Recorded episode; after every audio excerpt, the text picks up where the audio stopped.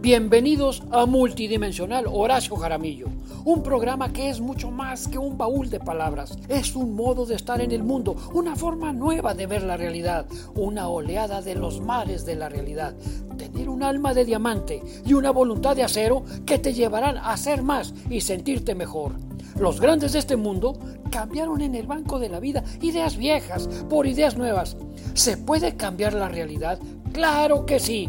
Si quieres seguirme más de cerca, te invito a mi Facebook, Dr. Horacio Jaramillo. Y no solo esto, además tengo canal de YouTube, Dr. Horacio Jaramillo, en donde puedes ver muchos programas y los puedes compartir con tus familiares y amigos para que ellos vean cómo y por qué has transformado tu vida y la has hecho mejor.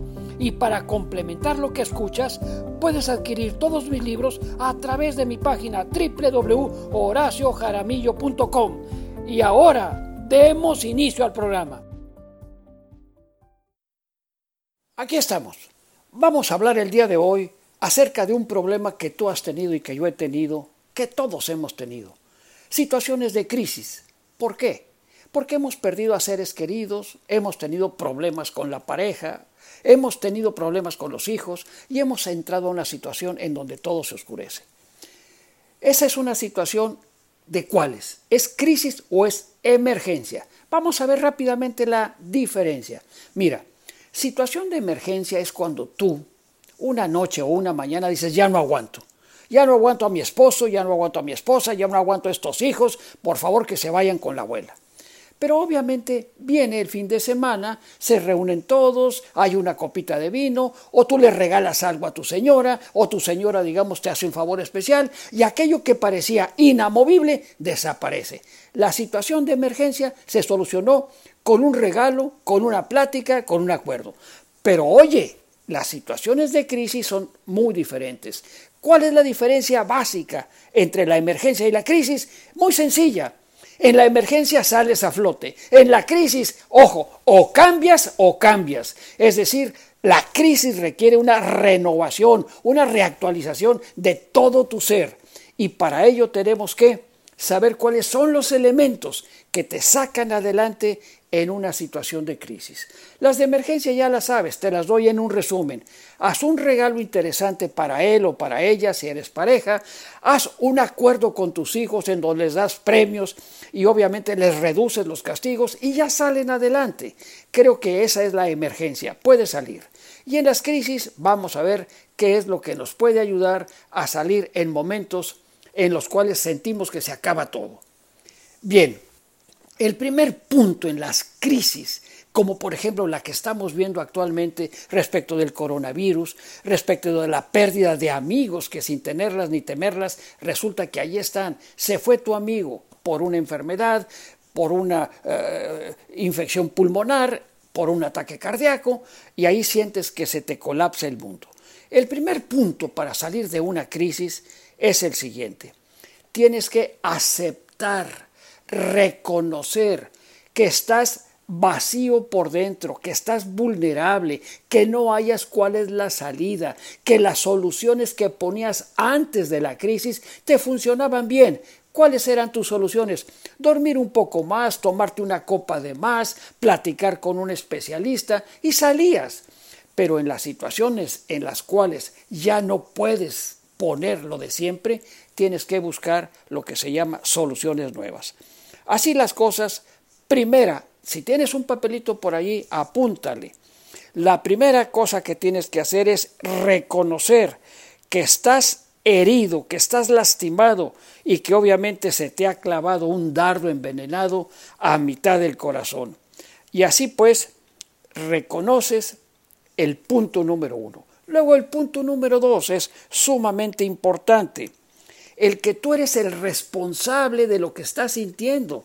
Porque mira, lo más humano, lo más común y corriente es que en vez de reconocer y de aceptar tu responsabilidad con lo que estás sintiendo, ¿sabes qué haces? Te lo voy a decir buscas culpables. Es que si no hubiera sido por fulano de tal, es que los chinos, es que el gobierno, es que la iglesia, es que mis vecinos son los que me han producido esta situación de pérdida y de vacío. Así nunca Nunca vas a salir de una crisis porque lo que la crisis te exige es responsabilidad. Los otros hicieron mal, no te lo niego. Los otros se equivocaron, estoy de acuerdo. Pero lo que tú estás sintiendo, esa sensación de abatimiento y de vacío, es tuya. Nada más tuya y nace desde el cerebro hasta el corazón, hasta todo el cuerpo. La mente está intoxicada y hay que desintoxicarla.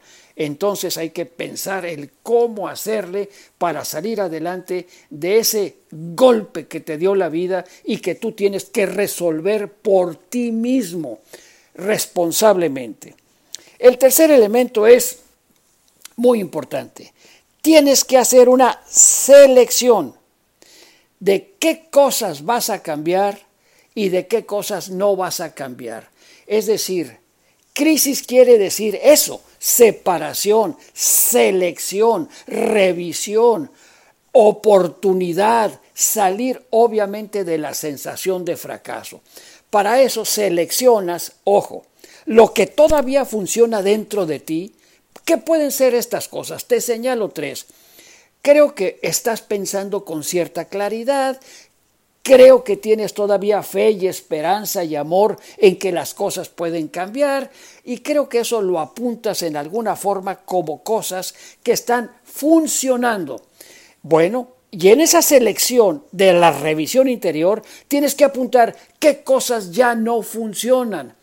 Puede ser que te venga una gran crisis de fe, eso quiere decir que la fe ya no está funcionando. Puede ser que sientas que ya no hay esperanza y que todo se acabó. Si eso es así, bueno, tienes que cambiar tu forma de pensar. Si antes tu actitud que así funcionaba era, digo tres veces, sí puedo, sí puedo, sí puedo, y te ibas para adelante, y ahora te dices veinte veces, sí puedo, y no funciona, déjalo. Tenemos que encontrar en esta selección lo que sí funciona para poder construir sobre ello. Bueno, para esto, la estrategia que yo uso y que muchos usan es haz un cerco dentro de las cosas que siguen funcionando. Tienes el amor de la esposa, el amor de los hijos, el amor de los vecinos, el amor del esposo, y eso sí te funciona, porque cuando hablas, cuando te apoyan, sientes que la vida vuelve a renacer.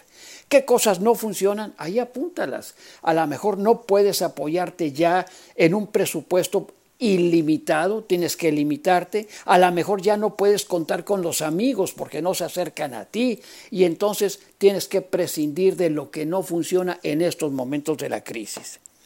Luego, el eh, cuarto punto es, si ya no estás pudiendo solo, obvio, tienes que recurrir a las personas que consideras sabias, inteligentes y cercanas a ti para ver cómo le han hecho ellos, modelos que han salido adelante, para que tú digas, si pudieron ellos, yo también voy a poder.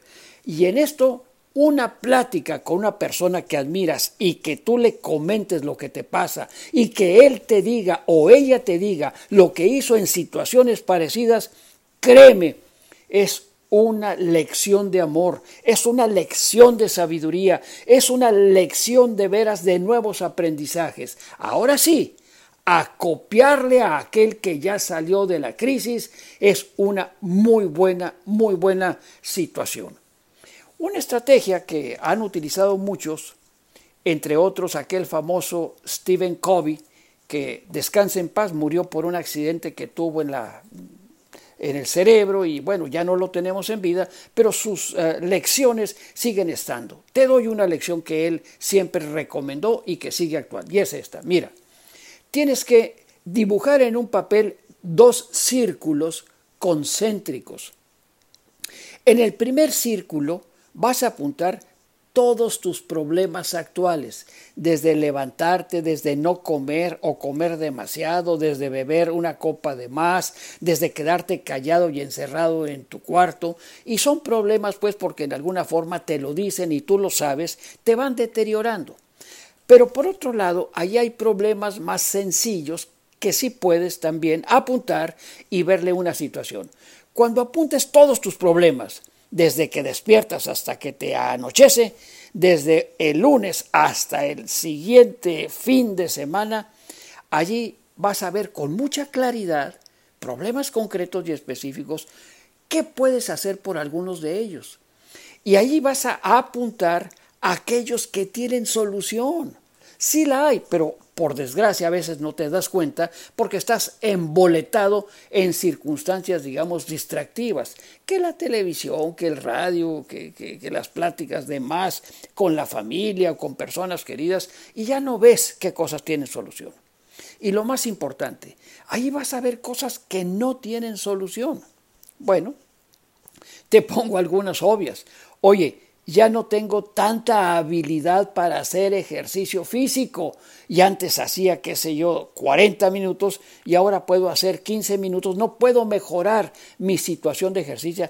Ponla allá afuera en el segundo círculo concéntrico. Lo que no puedes hacer, que tienes mucha edad o que tienes, digamos, ya un sobrepeso que no lo vas a quitar pronto. O por así decirlo, que tu presupuesto es muy limitado. Bueno, allí las cosas que no tienen solución, no te queda otra más que decir, acepto, más que decir, ojo, vida, dame luz para que yo pueda ver qué cosas puedo cambiar, círculo primero, dame también fuerza y luz para entender qué cosas no puedo cambiar, pero sobre todo fuerza para aceptarlas. Y sobre todo otra vez luz para distinguir aquellas que sí puedo de aquellas que no puedo cambiar. Así las cosas ya vamos caminando hacia la solución de una crisis.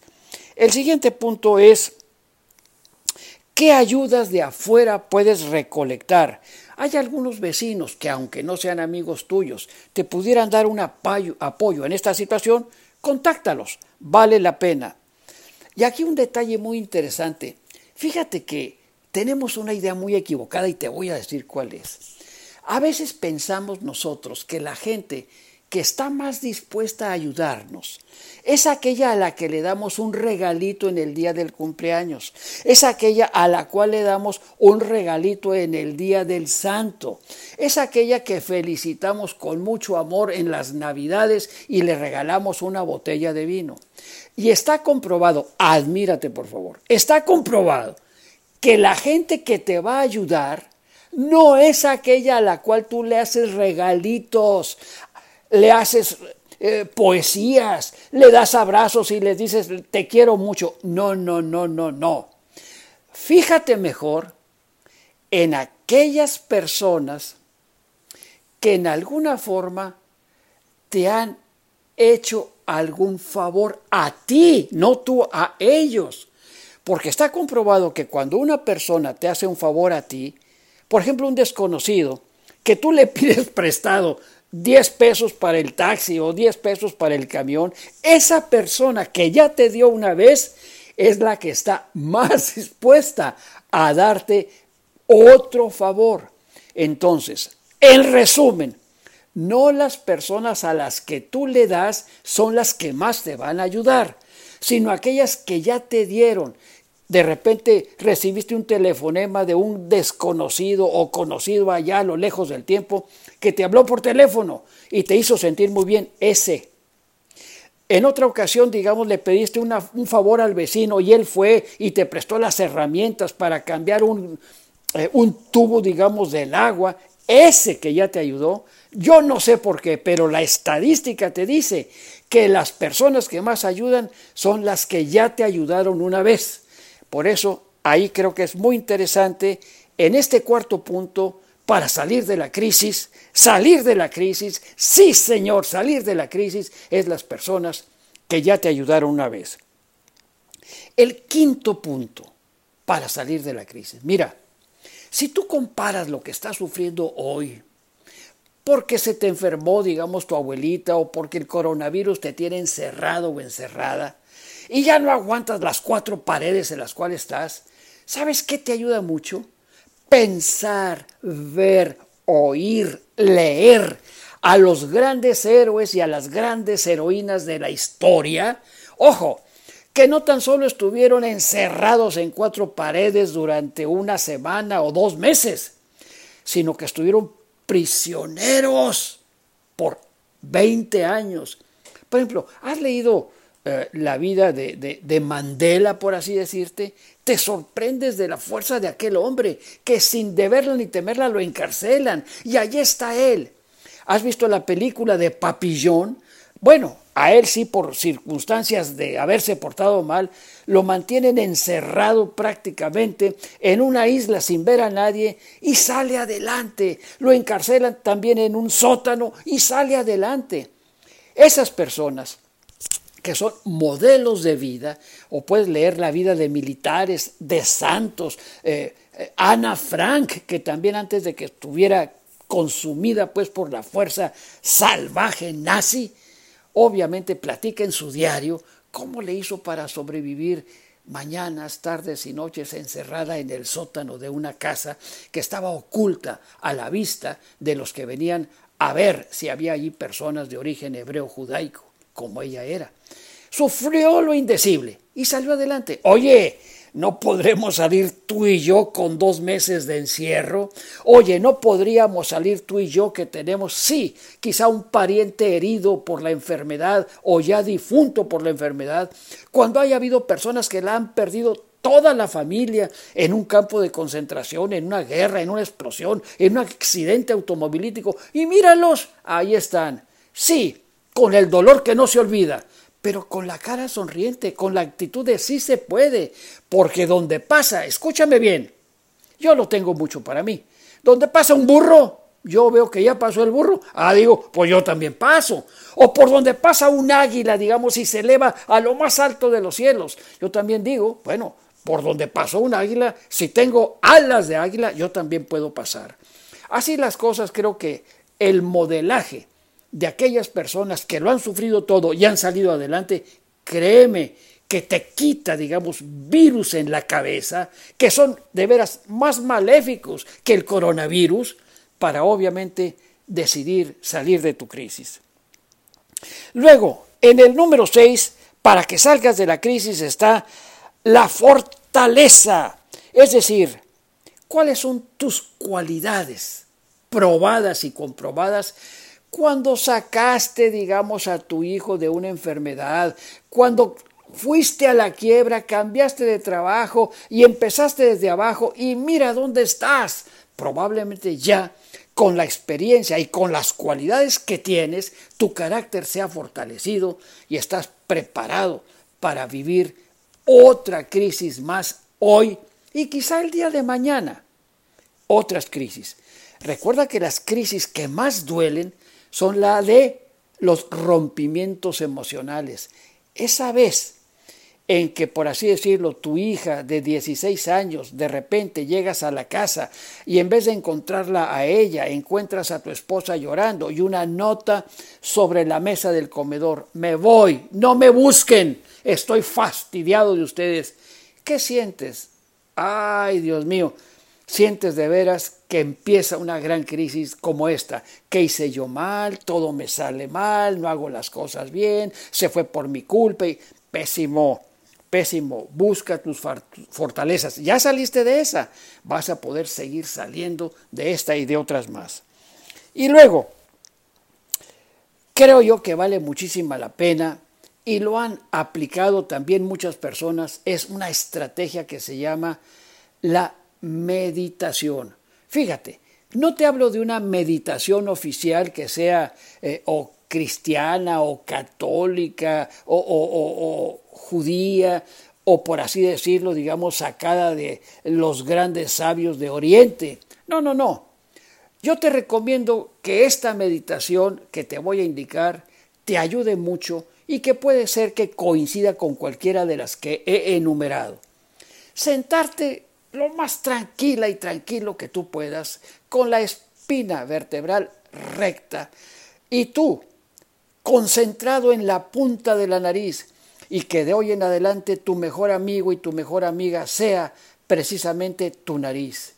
Luego, cierras los ojos y por dentro, con los párpados cerrados, te imaginas un punto de luz entre ceja y ceja y dos centímetros arriba de la línea del horizonte.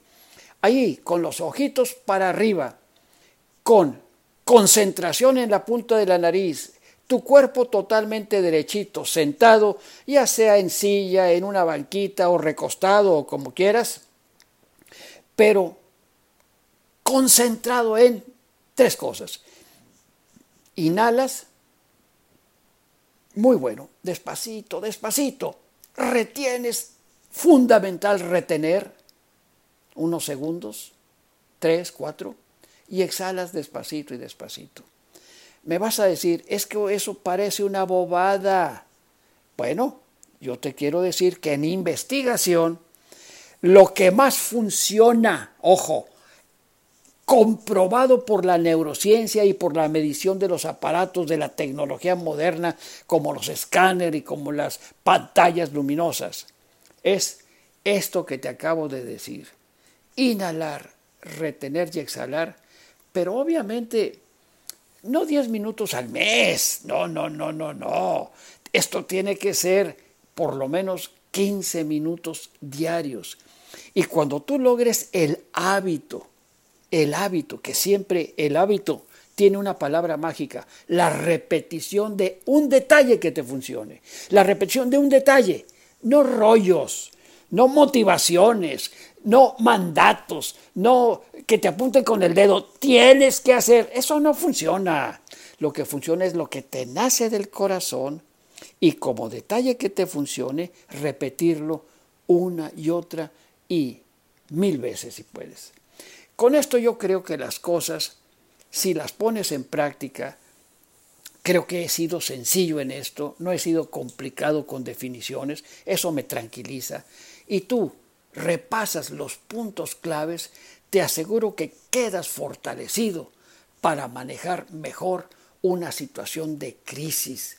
Acuérdate, crisis quiere decir seleccionar, separar, eh, ver las cosas como situaciones de aprendizaje, como retos, no como fracasos.